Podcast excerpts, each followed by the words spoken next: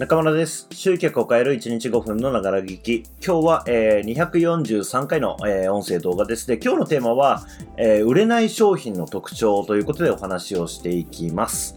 で、これね、あの、売れない商品についてなんですけれども、まあ、僕の、こう、独立してからのメルマガ、前職から独立してからのメルマガを、まあ、注意深く、こう、見てくれていて、えー覚えてるって人は、えーおそらくですけどもね、あの、去年かな、えーに、このテーマについてはメルマメルマガでも書いてるんですね。で、えーまあ、結論から言うと、売れない商品って何かっていうと、まあ、僕たち専門家から見て、えー彼らが、まあ、彼らっていうのはこう見込み客とか顧客なんですけども、彼らが成果を出すために、まあ、これをするべきだっていうふうに感じることってありますよね。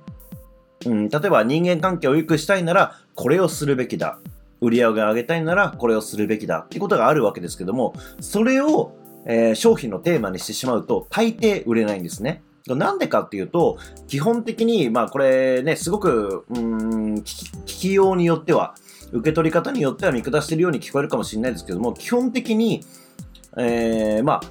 なんだろうな、その分野でうまくいってない人っていうのは、あの、何々すべきだっていうことに気づいてないんですよね。そうじゃなくて、あの、何々したいで動いてるんですよ。何々したいで。まあこれって僕も同じですよ。あのー僕はもうそのマーケティングとかっていうところで個人企業家が成果を出すためにはどうするべきかっていうことを考えてやってきてるので、えーまあ今更ね、なんか新しい手法が出てきた時にそれに飛びついて、だから何、どうこうしようってことは思わないですけども、まあもっと他のね、僕が知らない分野で、例えば人間関係どうしようとかいろんなことがあいろいろ、まあ、人生においてね、あるわけですけども、まあ、その中で、やっぱ僕が知らない分野とか、まあ、勉強してきてない分野、本を読んだことない分野になったな、の部分っていうのは、まあ、やっぱり自分のこう欲望ベースで考えるわけですよね。何々したいで。で、そうなると、まあ、基本的にはこう、外れくじを引かされるわけですよ。まあ、あのーまあ、なんすかね、この、売りたい側っていうのは、それを分かってるんですよね。今、今日話した、何々すべきっていうのを売るべきではなくて、何々したいを売るべきだっていうことが分かってるんですよね。まあだからこそ、あの、甘い言葉っていうことでね、例えば、あの、まあ今更騙される人ね、僕のこのメルマガとか、音声動画聞いてる人ではいないと思いますけども、えーワンクリックで月収100万とかっていうのってね、まあその昔はあったわけですよ。まあでもそんなのがもうないんだって分かってるから騙されないかもしれないですけども、えーまあ、何々したいで次、突き動かされてる場合は、まあ、それでもね、こう、コロッと言ってしまうわけですよね。だからやっぱり、その、なんだろうな。うーん、難しいですよね。あの、売りたい商品を売る。だけれども、えー相手に必要なものではない可能性はあるわけです。あの、必要なものを売るっていうのは売れない。うん、相手が欲しいものを売らなきゃ売れないっていう、このジレンマがあるんですよね。で、これはもう本当に分かってもらうしかないなっていうふうに思っていて、あの、まあ、日頃の情報発信だったりとか、そういう部分でも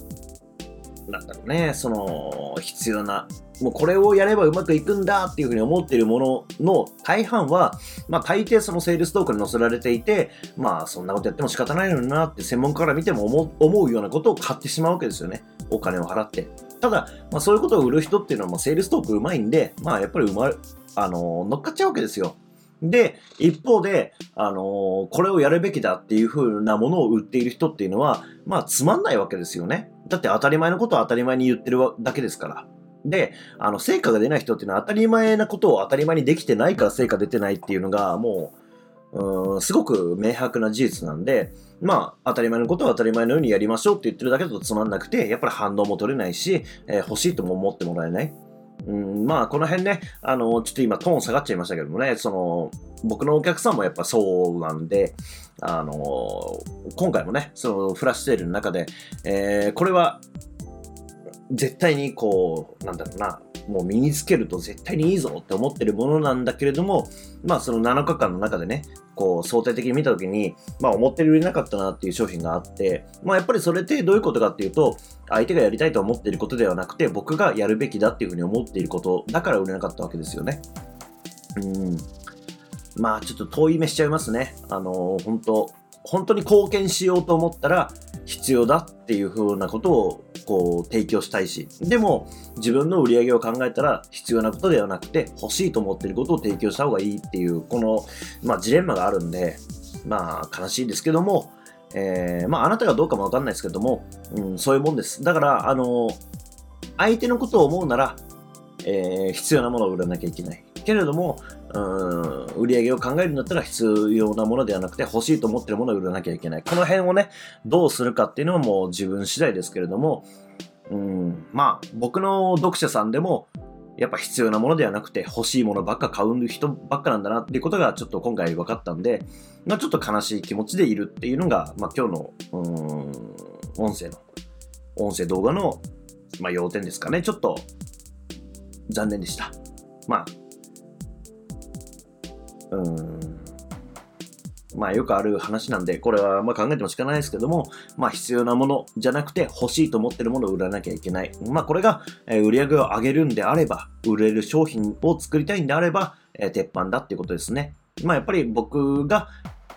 うんまあ、2年間ね、こう、情報発信してきましたけれども、独立してから、それでもやっぱりうまくいかないっていうのは、やっぱり欲しいものを売らなきゃいけない、必要なものを売っても仕方ないっていうのが、まあ結論なんだなっていうところで、今回結構白黒はっきりしたんで、まあ残念ながらもそういうことだっていうことですね。まあ、あの、どう捉えるか自由ですけれども、残念でした。でも、これが事実ってことですね。というわけで、えー、まあ、ぜひ参考にしてください。ありがとうございます。